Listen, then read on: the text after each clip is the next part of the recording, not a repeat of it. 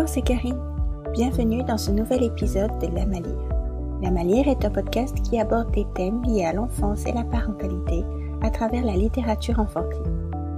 Aujourd'hui, je reçois Laurie qui est enseignante spécialisée à la Fondation de Verdeuil. Laurie s'occupe d'enfants qui ont un handicap et va nous partager son expérience et ses idées de lecture pour parler du handicap aux enfants. Dans cet épisode, on va parler de différence, de tolérance, de frustration, de peur de l'inconnu, d'empathie et de bienveillance. Toute une palette d'émotions pour mieux comprendre ce qu'est le handicap et favoriser une éducation inclusive. Je vous souhaite une très bonne écoute.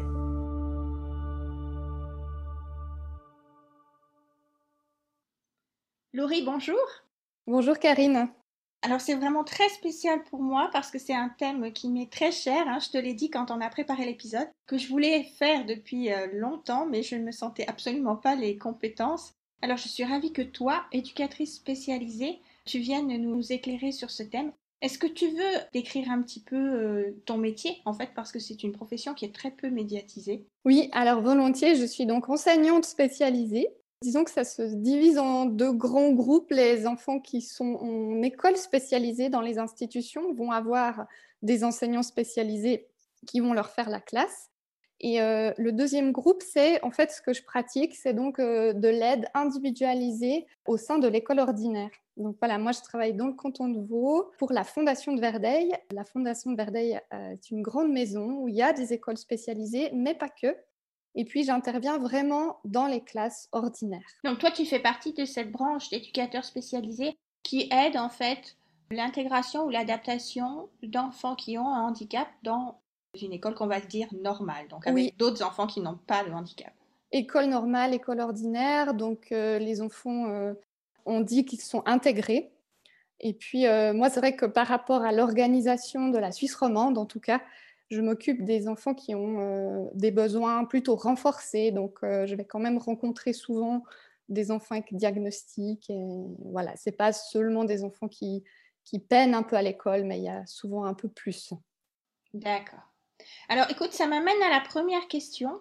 Euh, parce que on, va le dire franchement dès le début de cet épisode, hein, ce n'est pas un épisode qui est destiné vraiment à des familles qui gèrent le handicap déjà depuis plusieurs années, parce que je pense qu'elles connaissent le sujet euh, bien mieux euh, que toi et moi. C'est plutôt un épisode qui est destiné à des familles euh, comme la mienne, j'allais dire chanceuse, qui n'a pas de handicap en premier lieu, mais qui peut être confrontée indirectement dans un environnement proche, dans la famille ou des amis. D'un coup, on sait qu'il va y avoir quelqu'un avec un handicap.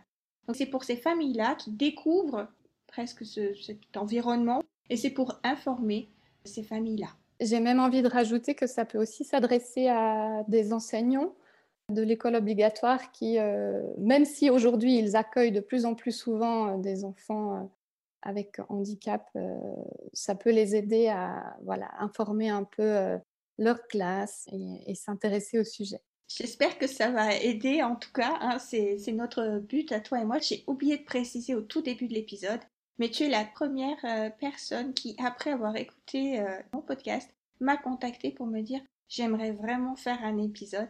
Et sur ce thème, et j'ai dit c'est parfait parce que moi ça fait partie des thèmes que je voulais faire. Je te remercie. Merci à toi. N'hésitez pas si vous écoutez ce podcast à me contacter si vous avez des idées euh, de thèmes que vous aimeriez aborder, si vous avez des domaines d'expertise sur ces thèmes-là, vous serez toujours les bienvenus dans ce podcast. Alors maintenant, on va rentrer vraiment dans le vif du sujet. Je t'ai préparé une liste de questions, euh, on va dire très simples, naïves ou démagogues, je ne sais pas comment on va les appeler. Moi, j'imagine en tout cas que c'est des questions que beaucoup de personnes peuvent avoir dans la tête et n'osent pas formuler à voix haute. Alors, d'abord, est-ce que tu pourrais nous définir un handicap? Qu'est-ce qu'on veut dire quand on parle d'un handicap? Oui, c'est vrai qu'aujourd'hui, on parle volontiers euh, des personnes en situation de handicap. C'est un terme qui est, euh, en tout cas, employé aujourd'hui. Il a beaucoup évolué avec euh, les décennies. après, la notion de, handicap, elle est, très complexe parce qu'elle va quand même évoluer en fonction d'un contexte en partie. Après, c'est une, une, atteinte dans la capacité de la personne. Et puis, on va parler de capacité motrice, physique, intellectuelle, mais aussi sociale euh, ou émotionnelle. parfois aussi, la santé peut amener un handicap. je pense par exemple au diabète, typiquement. Et puis voilà, il peut être visible ou invisible, au premier regard du moins. Les causes peuvent être accidentelles, donc elles peuvent survenir au cours d'une vie, mais elles peuvent être aussi génétiques ou congénitales. Donc euh, voilà, après, il faut euh, revoir un petit peu euh, la naissance en fait de ce handicap pour la personne. Ce n'est pas en lien forcément avec sa naissance à elle. Oui, oui, oui. En fait, c'est quelque chose qui va empêcher une personne de s'épanouir complètement dans la société qu'il y a autour d'elle. Le handicap, il existe vraiment que parce qu'on est, entre guillemets, contraint dans une certaine forme de société Oui, alors après, il y a quand même plusieurs niveaux. Euh, tout ce qui est physique, c'est quand même vite euh, dommageable. Donc, on va aussi parler en termes de limitation et de restriction, de qu'est-ce que ça représente et à quel moment. Parce que c'est vrai ben, en tout cas pour les enfants que je côtoie au quotidien, il y en a beaucoup qui sont handicapés, euh, on va dire, de 8h30 à midi de 13h30 à 15h30. Et quand ils se retrouvent dans la cour d'école, euh, ils se sentent parfaitement bien et ils sont parfaitement normaux. Donc voilà, il y a aussi euh, ce contexte, en fait. là, je parle volontiers de l'enfance, puisque c'est aussi un podcast qui parle de littérature jeunesse. Mais voilà, il y a, cette notion-là, en fait, à prendre en compte. De, gravité, de degré, de gravité et de contexte. D'accord on va mesurer, euh, euh, je dirais, le manque dont la personne souffre. D'accord. Si tu veux bien, je voudrais là mentionner, euh, j'allais dire presque un incontournable quand on commence à aborder le sujet. Dans la série Mes petits docs, la maison d'édition Milan Jeunesse, c'est le handicap. Alors les auteurs, c'est Stéphanie Ledu et c'est très joliment illustré par Laurent Richard. Le livre est recommandé à partir de 3 ans. Alors, je ne vais pas insister euh, trop sur la collection Mes petits docs parce que je l'ai déjà présentée dans d'autres euh, épisodes de ce podcast. Donc, je vous invite à aller voir les autres. Le format, c'est toujours le même. On pose une question au niveau d'enfant. La formulation est très simple. La réponse est aussi très claire et très pédagogique. C'est vraiment pour parler aux enfants et amener les bons mots, le bon vocabulaire sur des questions de base et des définitions de base. Ce que j'ai particulièrement aimé sur celui-là, c'est qu'on montre plusieurs exemples de handicap. Je crois qu'on va en reparler euh, juste après euh, avec toi. Donc sur une double page, on dit bah voilà par exemple cet enfant a ce handicap. On ne traite pas que des handicaps physiques qui, comme tu disais, si justement c'est les visibles, donc c'est les plus faciles peut-être à détecter pour les enfants en bas âge. Mais il y a aussi le cas euh, de trisomie par exemple qui est abordé dans ce livre et je trouve ça bien. Et à la page d'après, on montre les solutions pour contourner la difficulté ou faciliter la vie euh, de l'enfant qui aurait un handicap. Alors je trouve ce livre vraiment très très beau pour ça. Et puis euh, je le recommande pour toutes les familles du coup. Et j'aime beaucoup le terme que tu as employé avec facilité parce que c'est aussi euh, quelque chose sur lequel on va travailler, c'est-à-dire quels sont les obstacles et quels sont les facilitateurs pour la personne donc, dans sa vie quotidienne. Moi, j'enseigne avec un livre qui parle précisément d'un handicap qui est la cécité, donc la malvoyance, la non-voyance. On parle aussi d'une personne aveugle. Une personne aveugle, euh, c'est somme toute assez rare, puisque dans, ce domaine-là, les gens sont rarement totalement aveugles, mais ils ont euh, voilà, des, maladies de l'œil qui font qu'ils voient très très mal. Et puis, euh, c'est un ouvrage qui a été édité en Suisse romande par les éditions Loisirs et Pédagogie écrit par Marie Cellier et illustré par Catherine Louis. Celui-là s'appelle Les yeux de Bianca. Et puis, il a quelque chose de très, très particulier, c'est qu'il est en fait écrit en braille également. Ah, c'est magnifique. C'est très beau. Et puis, pour faire découvrir euh, le braille aussi à des enfants qui n'ont aucune idée de ce que c'est, eh bien voilà, on peut glisser ses doigts sur le braille. C'est super. Et puis on peut, bah, le livre invite à faire l'expérience de promener ses doigts en fait sur les pages et puis, chaque dessin est un petit peu euh, mis en relief, en fait. Donc, on peut fermer les yeux et se mettre dans la peau d'un enfant malvoyant et essayer de deviner voilà l'image avec les doigts. C'est magnifique. Et puis le texte est très fin, très poétique, euh, avec des phrases, euh, par exemple, manteau blanc, trois petits pas dans la neige, quel silence, tes premiers pas, Bianca, dans l'odeur froide et blanche de la neige. Et puis voilà, c'est une petite fille qu'on suit depuis son berceau, en fait, avec euh, des illustrations très sobres.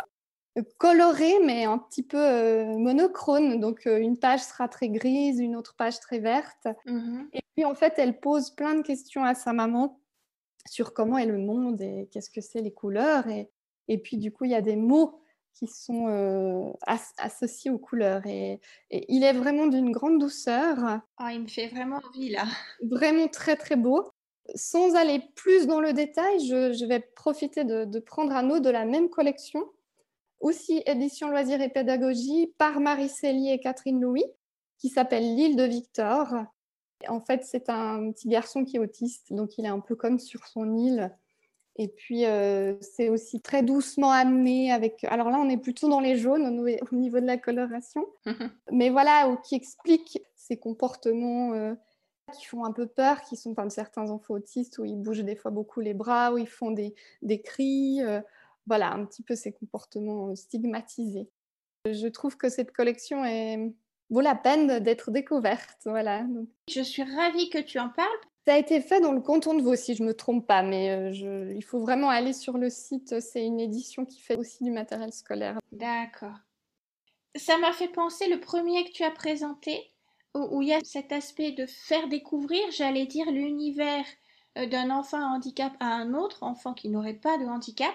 Ça m'a fait penser à celui que moi j'avais trouvé à la bibliothèque, qui s'appelle Dix doigts pour une voix écrit par Patricia Huet et illustré par Lamia Ziadé. C'est édité chez Seuil Jeunesse. Alors à la couverture déjà, on voit que ça s'adresse clairement aux enfants parce que c'est des dessins d'enfants avec des coloriages, vraiment on imagine les enfants euh, qui le font, c'est vraiment des dessins très naïfs.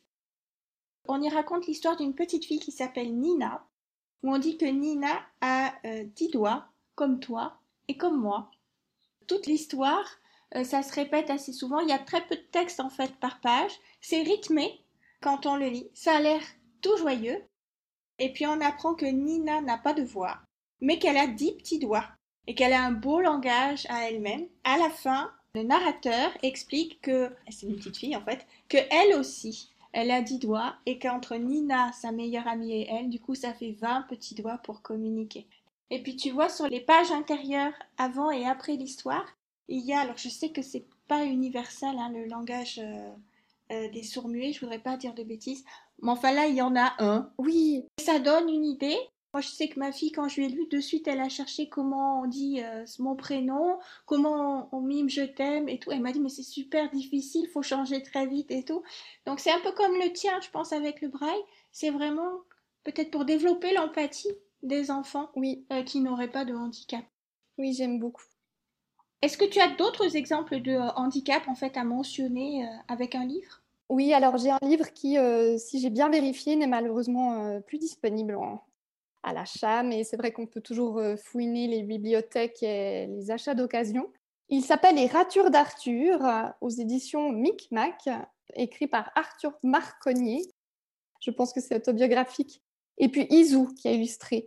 Et puis, ben voilà, c'est les d'Arthur, le, livre parle de lui-même, il va parler plutôt de, troubles de l'écrit, donc euh, dysorthographie, ou aussi dyslexie, qui est un trouble de la lecture, mais qui est vraiment très très lié à, la dysorthographie. C'est ce qu'on appelle euh, dans mon jargon les troubles 10. Et puis, euh, c'est vrai qu'on en parle un petit peu moins aujourd'hui parce qu'on les comprend mieux et ils ont, je dirais qu'ils ont bien campé le monde scolaire ordinaire maintenant. On trouve énormément de livres d'apprentissage de lecture 10. Moi, j'ai découvert, euh, oui. quand j'ai commencé à chercher des livres d'apprentissage de lecture pour ma fille, je me suis fait la réflexion, je vais dire, à mon époque, comme ça j'ai définitivement l'air d'une vieille personne, mais à mon époque, il n'y en avait pas du tout. C'est ça, oui. Et c'était même mal diagnostiqué la plupart du temps. Oui, en plus, euh, vraiment, alors il y, a, je dirais, 30, 40 ans et même, je dirais même 25 ans, c'était vraiment... Euh, euh, celui qui portait le bonnet d'âne, qui, était mmh. dyslexique et dysorthographique. Oui, ça. Mais euh, c'est vrai que cet ouvrage est, mignon. On voit en fait à quel point les lettres se mélangent pour ce petit Arthur. Tout est grifouillis. Euh, il écrit mal, enfin voilà, et, on voit que ça le peine et que ça, l'empêche de suivre une scolarité normale. Donc voilà, sans parler trop longuement, je trouvais intéressant parce que les troubles 10, c'est 3-4 par classe aujourd'hui. Oui, c'est courant. Environ, hein. oui, oui. Mmh Donc c'est bien de l'aborder. Il y a un autre euh, thème qui est euh, énormément médiatisé en ce moment. On parle de plus en plus de haute sensibilité ou d'hypersensibilité. Et là, je vais mettre les pieds dans le plat et je vais dire, est-ce qu'on considère l'hypersensibilité comme un handicap? Alors c'est vrai que non, c'est pas un handicap en soi. On est d'accord. Euh, la littérature, elle est super claire là-dessus. Hein. C'est un tempérament. Et puis ça concerne tout bonnement une personne sur cinq et c'est présent depuis la naissance. Euh, donc euh, voilà, 20% de la population humaine globale, ça représente donc quand même une minorité. Qui dit minorité dit quand même parfois des situations qui peuvent être compliquées pour la personne qui est hypersensible. En fait, euh, j'avais envie de, juste reparler de pourquoi ça existe, l'hypersensibilité. C'est en fait, à l'origine, c'est pour assurer la survie de l'humanité, ou tout simplement euh, les êtres humains, si on repense à eux autour d'un feu, hein, je parle au, terme, au temps de Cro-Magnon, hein, oui. eh bien, euh, la personne hypersensible est très importante parce que elle va passer moins à l'action, évaluer beaucoup plus les risques, elle va être voilà, plus réfléchie, à, avoir comme ça un, rôle d'observateur et puis elle va peut-être percevoir et avertir des dangers en fait qui arrivent. Mm-hmm. C'est pour ça que tous ces sens sont extrêmement développés. Mais par contre, on ne peut pas vivre sans les non hypersensibles. C'est impossible parce que euh, toutes les formes d'action sont importantes. Et puis on retrouve aussi euh, cette même répartition chez beaucoup d'animaux. Ah oui. Les biologistes ont beaucoup étudié en fait les comportements animaliers et chez plusieurs espèces en fait il y a cette même répartition, 20%, 80%, qui est observée. Et donc, euh, pour qu'on survive le mieux possible et qu'on puisse faire face aux dangers, en fait. Alors, euh, aujourd'hui, euh, on n'en est plus là. Mais c'est vrai, je te rejoins. La littérature, elle foisonne. Hein. J'ai l'impression qu'elle a même explosé depuis deux ans, comme ça.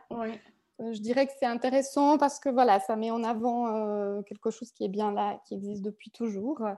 Moi, j'avais une, une une petite histoire. Euh, ça s'adresse à un public un peu plus âgé, je dirais, à partir de 9 ans. C'est tout nouveau, c'est sorti en 2020. C'est euh, un petit vélo dans ma tête. Donc ça exprime bien aussi qu'est-ce qui se passe. Ben, c'est comme s'il y avait un petit vélo qui tournait tout le temps dans la tête de l'enfant. C'est une belle description. Oui, écrit par Corinne, c'est juste écrit Corinne, texte et illustration Corinne ou je crois qu'elle s'est vraiment auto-éditée, enfin ça doit être quelque chose comme ça. Alexandre découvre qu'il est hypersensible. Il y a beaucoup de textes. Je trouve que ça s'adresse euh, vraiment aux enfants un petit peu plus grands et même aux adultes en fait, mm-hmm. parce que c'est une histoire, oui, de ce petit garçon, mais en même temps euh, une explication assez euh, complète de, de ce qu'est l'hypersensibilité. Et on suit ses aventures et notamment il y a un joli épisode où en fait euh, il est allé au Luna Park euh, quand il était petit avec sa sœur qui est pas du tout comme lui. En fait, elle est, elle est jumelle et ça je trouve aussi intéressant parce qu'ils sont, ils sont donc faux jumeaux. Te montrer que c'est possible. Hein, voilà. Et en fait, elle, elle est euh, voilà à, courir partout, à, oser aller de l'avant et pas lui. Et, ça l'a vraiment traumatisé son épisode de Luna Park. Ce qu'on peut tout à fait comprendre quand on connaît l'hypersensibilité en fait. Trop de lumière, trop de bruit, trop de sensations et ça sature en fait. C'est vraiment euh, une saturation du cerveau. Je connais bien ici. Je pense que ceux qui connaissent le podcast savent que euh, je suis moi-même hypersensible et ma fille donc c'est un thème euh, qui, est, récurrent, qui est très cher ici. Et je trouve que du coup on ne pouvait pas parler d'hypersensibilité, d'enfants et de littérature enfantine sans mentionner une maison d'édition que tu dois connaître, la maison d'édition Elle et Graines de Elodie Crépel qui justement euh, sort plein de, très jolis livres euh, sur le thème de l'hypersensibilité. Donc on suit les histoires de l'enfant Icar, il y a plusieurs livres. Moi j'ai personnellement Icar, un enfant sensible qui était le premier de la collection il me semble, et puis Icar à l'école que je trouvais aussi important en prévision de problèmes qu'il pourrait y avoir chez nous. Euh, donc ce sont les textes d'Elodie Crépel elle-même, illustrés les deux albums que j'ai en tout cas par Fanny Vella. Je vais vous encourager vraiment à aller découvrir la maison d'édition à l'écran. Je vous mettrai les liens en commentaire de podcast euh, parce qu'il y a plein de beaux livres, pas que sur euh, l'hypersensibilité. Cela, ce que j'ai vraiment bien aimé, c'est euh, la capacité que l'enfant va avoir en écoutant l'histoire à s'identifier vraiment au personnage. En tout cas, un enfant hypersensible, il va se retrouver dans plusieurs situations, comme tu disais là, avec la visite au Luna Park, des événements mais typiques dans la vie d'une personne hautement sensible, quand il y a trop de stimuli, quand on est euh, dans une frustration parce qu'on n'arrive pas à faire quelque chose et qu'on n'arrive pas à expliquer tout le flot d'émotions qui arrivent avec cette frustration, le besoin de perfection aussi qu'il peut y avoir des fois. C'est très très bien décrit dans ce livre. Chaque livre comprend deux petites histoires et il y a plein d'aspects abordés autour de l'hypersensibilité dans chacune des histoires où je pense que l'enfant en écoutant ou en lisant l'histoire lui-même va se reconnaître et dire ah oui alors c'est ça assez normal alors que je sois comme ça. Je trouve que ces livres sont vraiment très bien faits pour ça. Et puis une petite mention euh, aussi pour Icar à l'école, puisque là, il y a aussi un message vraiment euh, très bienveillant avec les enfants autour. Finalement, on voit que bah, tout le monde est différent. Il n'y a pas de raison de marquer euh, les hypersensibles plus que d'autres. C'est deux catégories de personnes différentes. Maintenant, grâce à toi, je sais d'où ça vient. Ce livre-là, il est recommandé à partir de 4 ans. Et franchement, si vous avez euh, un enfant hypersensible à la maison, que vous posez beaucoup de questions sur l'école, comment ça va se passer, est-ce qu'il va bien s'intégrer, est-ce qu'il est timide ou des choses comme ça, ça peut être un bon livre pour euh, le préparer à l'école, pour l'armée aussi éventuellement s'il se trouve en face de comportements peut-être pas comme on souhaiterait. Oui. Ou pour juste délier les langues s'il y a eu, s'il y a eu un souci une fois. Hein. Ça m'amène en fait au prochain thème que je voulais aborder avec toi parce que forcément, quand on parle de handicap, on pense évidemment qu'il y a une différence. Et du coup, il faut aborder des thèmes comme euh, la tolérance. Et c'est pas forcément des sujets qui sont faciles à aborder avec des enfants en bas âge. Des fois, on dit les enfants sont méchants entre eux. Moi, je crois très sincèrement qu'un enfant n'est pas naturellement méchant, mais c'est plus peut-être des, craintes ou des peurs de l'inconnu. Alors, Comment on gère ça en fait avec les enfants en bas âge? Comment on gère un enfant qui a un handicap s'il subit euh, une certaine forme de harcèlement? Et puis les enfants qui n'ont pas de handicap, comment on gère pour avoir un comportement adéquat? Ce que je prône beaucoup, c'est la verbalisation en fait. Je crois fort en le fait d'exprimer. Et d'ailleurs, c'est vrai que c'est quand même intéressant quand on a des diagnostics malgré tout parce que ça permet quand même de reconnaître. C'est une grande forme de reconnaissance, en fait. Et puis de dire oui, voilà, il y a, l'autisme, il y a la trisomie, euh, il y a la, dysphasie, qui est un trouble aussi du langage très fort. Et oui, et il y a des caractéristiques qu'on peut quand même regrouper entre les individus. Et puis expliquer, expliquer aux enfants, euh, c'est pas normal, mais c'est normal parce que il y a ce handicap. Et oui, effectivement, on a peur. Et puis ça, je crois qu'il faut accueillir la peur. Oui, c'est sûr. Euh, moi, je, me suis mis un peu des exemples. Là, euh, oui, Justin, ça fait peur quand il, quand il des bras, là, et puis qu'il crie, et puis qu'il imite les oiseaux.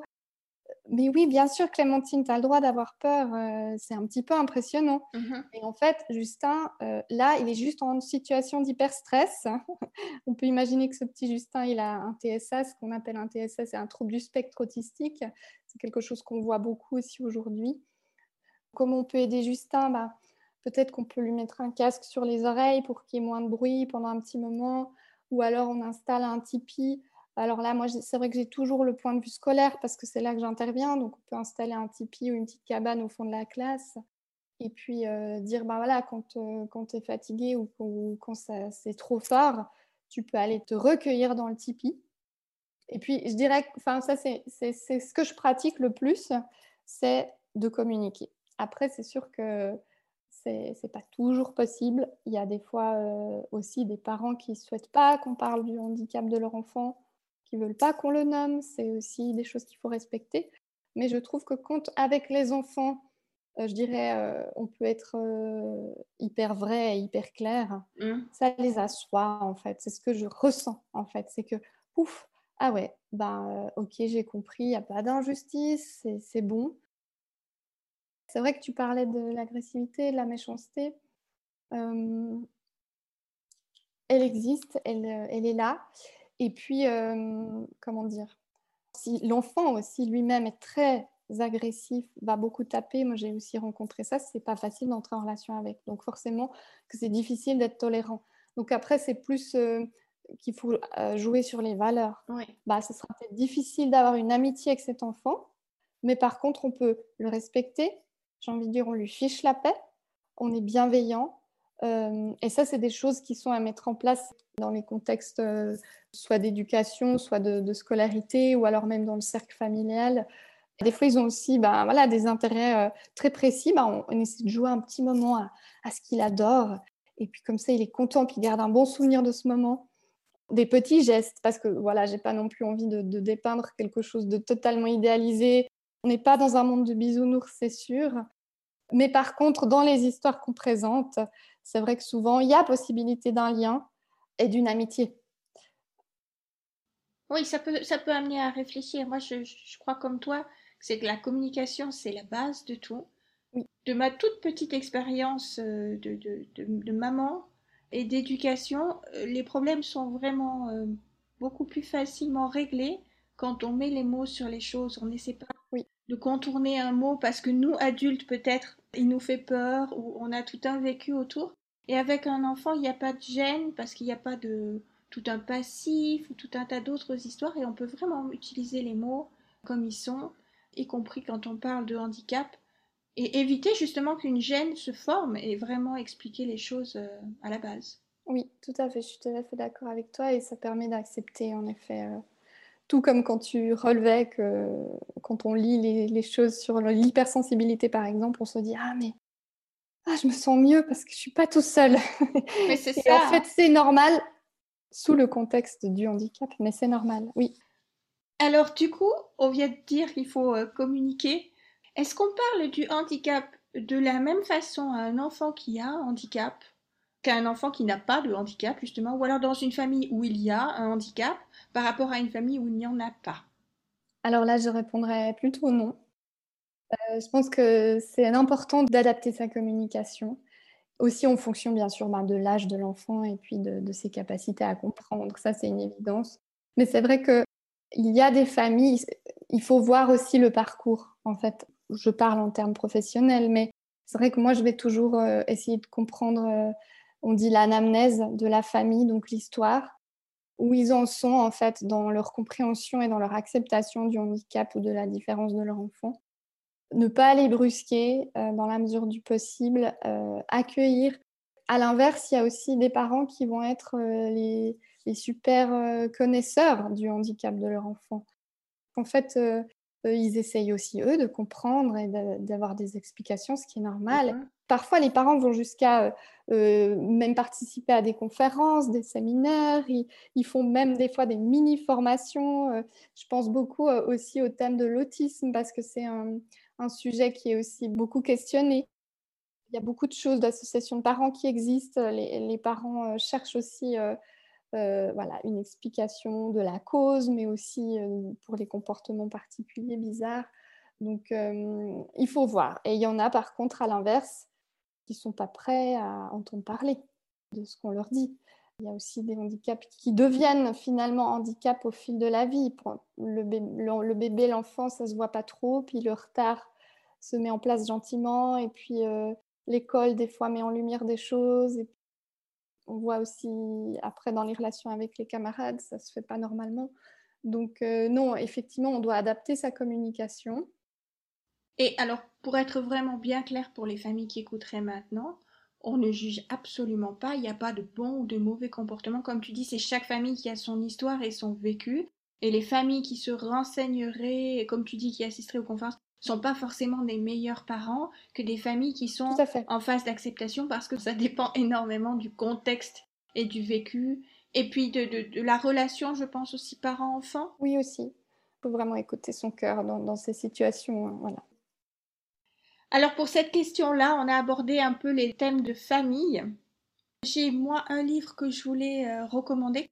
C'est dans la collection Petite et Grande dont j'ai déjà parlé dans un épisode avec Aude précédemment. Je vous invite à, aller voir. C'était l'épisode où on a abordé donc ce sujet comment parler de l'égalité euh, entre les genres et c'est dans cet épisode-là que j'avais parlé de la collection Petite et Grande. Là, je prends un livre de cette collection qui est sorti très récemment c'est Wilma Rudolph. Donc c'est toujours écrit par Maria Isabel Sanchez Vegara et cette fois c'est illustré par Amelia euh, Flower aux éditions Kiman. Wilma Rudolph, on lui a diagnostiqué vers l'âge de 4 ans une poliomyélite, donc c'est une terrible maladie. Le livre dit qu'il devait l'obliger à porter un appareil orthopédique à vie. Donc c'était le diagnostic des médecins à l'époque. Et dans le livre, il y a une très belle phrase. Sa mère était sûre qu'elle pourrait un jour remarcher normalement. Wilma décida de ne jamais abandonner et de croire sa maman.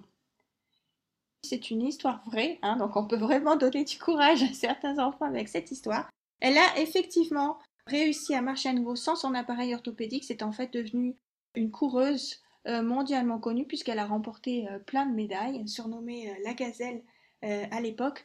comme quoi c'est possible. Ça montre aussi l'importance de la famille et de l'entourage. On explique aussi dans le livre qu'elle a 19 frères et sœurs qui l'ont massée régulièrement pendant des années, qu'ils ont fait à, à, eux tous plus de 7000 massages pour aider leur petite sœur. J'en ai les frissons. Oui, mais c'est vrai. En plus, je trouve que c'est d'autant plus fort qu'on sait que c'est une histoire vraie. Oui, et c'est quelque chose euh, où je me mets un poids d'honneur. Euh, je, m'adresse aux familles au présent et je ne parle pas d'avenir. Je dis aujourd'hui. Voilà ce qu'il en est. Je ne suis pas devin et il faut jamais dire jamais. C'est des phrases qui sont terribles. Oui, oui. Définitivement, oui, oui. Alors, on va pas, on va pas vivre chez les bisounours, comme tu disais tout à l'heure, et dire que tout peut se résoudre, bien sûr. Oui, non, bien sûr. Mais c'est sûr qu'un soutien, un bon encadrement, mais ça peut aider et on peut avoir euh, des progrès ou des améliorations que peut-être on ne pensait pas initialement. Et je pense que c'est bien d'avoir aussi des livres comme ça pour dire bah, c'est peut-être possible finalement euh, oui. d'avoir une amélioration. Alors maintenant, j'en viens à ma dernière question. Finalement, on l'a un peu abordé au fur et à mesure de notre conversation. Comment les enfants, alors je vais dire avec des gros guillemets hein, pour choquer personne, euh, mais normaux, comment ces enfants-là peuvent aider des enfants avec des handicaps? C'est vrai qu'on a déjà abordé euh, un petit peu euh, au fil du podcast, mais je, dirais simplement traitant de manière normale et en allant à la rencontre de leur essence, en, reconnaissant aussi, en étant capable de reconnaître ce qui est difficile pour eux, en allant aussi peut-être chercher un petit peu ce qui est difficile pour soi-même. Parce que voilà, même si euh, on n'est pas porteur de handicap, on a plein de petits, euh, de petits rouages qui parfois ne euh, mmh. fonctionnent pas bien ou voilà des freins dans la vie. Donc, essayer de se dire ah ben tiens, qu'est-ce que ça me fait à moi et et ça développe l'empathie, en fait. Et aussi un, très, très bon argument pour, euh, pour intégrer de plus en plus les enfants handicapés donc, euh, dans les classes scolaires. Mmh Je fais peut-être le lien avec euh, un petit ouvrage. Oui, volontiers. Un ouvrage qui s'adresse alors dès le plus jeune âge, 3-4 ans, qui s'appelle Quatre petits coins de rien du tout, par Jérôme Ruyer, aux éditions Bill Boquet. Donc en fait, c'est l'histoire d'un petit carré et de plein de petits ronds. Donc c'est des formes, c'est bien, on ah, s'identifie euh, de manière très globale comme ça. Euh, donc il joue, jusque-là, il joue avec ses amis, tout va bien. Et puis, euh, dring dring, c'est l'heure de rentrer dans la grande maison. Et en fait, la porte de la maison, elle est ronde. Ah. Donc les petits ronds, ils entrent tour à tour. Puis ben, le petit carré, il se retrouve coincé devant. Il ne peut pas rentrer parce que la porte est ronde. Et puis qu'il n'est pas rond comme la porte. Alors il est triste. Il aimerait tellement entrer, rejoindre tous les petits ronds et être avec eux. Alors, euh, bah oui, il passe par une phase où il s'allonge, il se tord, il se plie, hein, il fait plein de d'essais, mais non, ça marche pas. Puis les autres, ils disent Mais sois rond Faut y croire de toutes tes forces C'est très joli, c'est subtil, parce que des fois, c'est ce qu'on croit aussi. Hein. Il faut faire un effort, quoi, faut essayer. Puis non, bah, ça marche pas. Et puis après, ils lui disent Ah, mais il faut qu'on te coupe les coins Ouais, mais ça va me faire mal, ça va être horrible.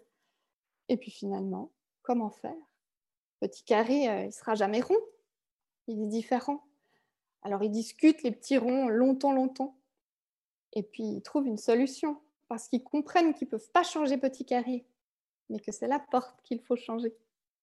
Alors ils coupent quatre petits coins dans la porte. Ah, c'est magnifique. Et elle devient carré et Petit Carré peut rentrer dans la porte. Donc en fait, il est tellement simple ce livre, mais oui, tellement beau. Et voilà, et ça, je trouve que ça permet euh, aux enfants de comprendre ben, qu'il y a des petits changements qu'on peut tous faire parce que les ronds, ils peuvent entrer dans une porte carrée. Donc que ça leur pose pas de problème. Voilà, et je trouvais que c'était très joliment illustré en fait. Il est magnifique, j'en ai, j'en ai les larmes aux yeux. Je le trouve superbe, vraiment. Ça montre aussi aux enfants qui n'ont pas de handicap euh, toute la frustration que peut avoir un enfant qui a un handicap pour essayer de s'intégrer parce qu'il sent forcément qu'il n'est pas comme les autres. Il faut que les enfants qui n'ont pas de handicap réfléchissent là-dessus. L'enfant ne souffre pas que de son handicap. Oui, et il dépense beaucoup d'énergie, euh, un peu, j'ai envie de dire, dans le mm. vide, pour essayer d'être rond, justement. Ah, il est vraiment très très beau. C'est une perle. Je suis sûre que tu as d'autres perles à nous montrer encore. Ma pépite du jour, mon coup de cœur absolu, que j'ai depuis euh, vraiment longtemps, c'est euh, La petite casserole d'Anatole de Isabelle Carrier, aux éditions Bill également, que j'ai déjà cité tout à l'heure. Et Anatole, c'est un petit garçon, on va dire. La forme n'est pas très définie, le dessin est, très simple, très beau aussi. Euh, quelques petits coups de crayon, c'est très joli. Puis en fait, Anatole, il traîne une petite casserole derrière lui. Donc on la voit bien, elle est rouge. Euh, il la traîne avec une ficelle et puis euh, bah, elle fait du bruit elle se coince dans des endroits. Alors après, il n'arrive pas à sortir la casserole du petit trou dans lequel elle s'est coincée. Très imagé, très joli. C'est très beau. Et puis, euh, il y a un chien qui a envie de courir après la casserole parce que le chien trouve ça très rigolo. voilà, ça, ça l'amène plein de situations ben, difficiles dans son quotidien. Là, je trouve que on, on saisit bien l'image euh, peut-être d'un handicap un peu physique comme ça, où voilà, il est empêché dans plein de situations de la vie. Il est aussi euh, émotionnellement un petit peu particulier, il fait beaucoup de câlins, euh, il est un peu inadéquat. Euh, voilà, le petit Anatole. On voit bien que bah, quand il monte à une échelle, il doit en plus porter sa casserole. Mm-hmm. Donc il doit faire deux fois plus d'efforts que les autres pour y arriver. Et puis du coup, quand il n'y arrive pas, il se met en colère, il crie. Donc voilà, ça, ça illustre bien aussi toutes les frustrations d'un enfant qui rencontre ce genre de situation. Puis alors, il y a une phase où Anatole, euh, il se fâche beaucoup et puis il a envie de se débarrasser de sa casserole et puis après, il se renferme. Il se renferme, euh, il n'a plus envie de parler. Puis il y a une dame qui le rencontre et puis qui va avoir un petit peu là-dessous qu'est-ce qui se cache derrière euh, cette petite casserole, puis qui arrive à le séduire et à lui redonner confiance.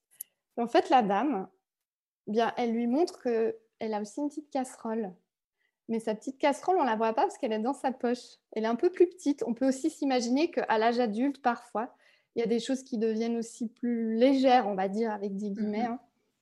Et puis, elle lui montre un peu des solutions. Voilà, bah, par exemple, quand il y a un petit trou, euh, tu mets ta casserole sur le petit trou. Comme ça, tu grimpes par-dessus et puis euh, tu peux sauter euh, l'obstacle. Et puis, il redevient heureux, Anatole, et il s'assume et il a de nouveau confiance en lui. À la fin, elle lui offre une petite sacoche dans laquelle, en fait, il peut ranger sa casserole et elle passe un peu plus inaperçue. Il peut redescendre le toboggan parce qu'il a sa casserole bien rangée dans sa petite sacoche. Et malgré tout, il reste lui-même parce que voilà, il continue à être très affectueux, à faire beaucoup de câlins. Tout ceci est mieux accepté et mieux guidé en fait. Et, ça, c'est vraiment ma pépite absolue. Il faut la voir. Magnifique, magnifique. Et alors, euh, les illustrations sont euh, minimaliste, je vais dire. Ça me fait presque un peu penser à des dessins de Snoopy. Euh, c'est très très simple et ça rajoute juste la beauté de l'histoire, quoi. C'est euh, oui, tout à fait. Une délicatesse magnifique, vraiment très chouette. Et tu as encore d'autres pépites alors? Oui. alors une, une, toute petite dernière. Allez, on va se l'offrir. Disons que c'est un, à la base, c'est un petit film d'animation. Et le film d'animation est disponible sur YouTube. Donc, euh, je vous invite à le regarder parce que le livre qui a été fait de ce, de ce film n'existe plus. Je mettrai les liens dans le podcast, hein, bien sûr. Il s'appelle euh, Mon petit frère de la Lune de Frédéric Philibert. Ça parle de l'autisme. J'ai beaucoup mentionné ce thème, mais euh, on rencontre aussi beaucoup d'enfants qui ont un, TSA, comme, euh, comme j'appelle. Je crois que ça vaut vraiment la peine de véhiculer euh, ces informations parce que les autistes, on, les rencontre beaucoup. Voilà, heureusement pour eux, on a moins envie de, les mettre dans des écoles pour enfants autistes mm-hmm. et c'est tant mieux. Et du coup, ils sont avec les autres enfants et ils ont plein de capacités, mais ils ont plein de choses qui font que c'est compliqué d'être en relation, euh, voilà, de, comprendre les codes sociaux. Et puis, euh, ce petit court métrage, c'est en fait une, grande sœur qui parle de son petit frère euh, qui vient de la Lune. Et puis, c'est très mignon. c'est un petit peu en slow motion comme ça. Et je trouve que aussi à montrer un peu comme ça, sans prendre trop de temps à des enfants, eh bien, euh, c'est une bonne option. Ça peut faire réfléchir. Laurie, je crois qu'on arrive à la fin de notre épisode déjà. Je voudrais te dire euh, mille merci au moins pour euh, cette belle proposition, pour avoir partagé ton expérience, tes connaissances et puis toutes ces merveilleuses petites pépites. Oh, merci à toi. Qui sait, peut-être on se retrouvera sur un autre épisode une autre fois. À bon entendeur alors. Et puis je te remercie pour les belles découvertes que j'ai eu l'occasion de faire dans le cadre de ce ah, podcast. Ah, j'espère, j'espère. à bientôt. Merci Karine. Cet épisode est terminé et j'espère qu'il vous a plu. Comme toujours, vous pouvez retrouver les références des livres que nous avons mentionnés en commentaire de cet épisode. Vous avez pu deviner au ton de ma voix qu'il était très important pour moi. Je suis convaincue qu'en prenant le temps d'expliquer aux enfants, ils créeront une société plus belle. N'hésitez pas à le partager pour qu'il y ait de plus en plus de parents qui l'écoutent ou à nous laisser un commentaire. Dans cet épisode, on a beaucoup parlé d'émotions Savez-vous que Titoudou, la gamme d'outils ludiques et éducatifs que j'ai créée, propose du matériel pour apprendre à reconnaître et appréhender ses émotions? Je vous donne rendez-vous dans les commentaires ici pour en savoir plus. Et si vous avez des questions, n'hésitez pas à m'écrire à info at. À tout bientôt!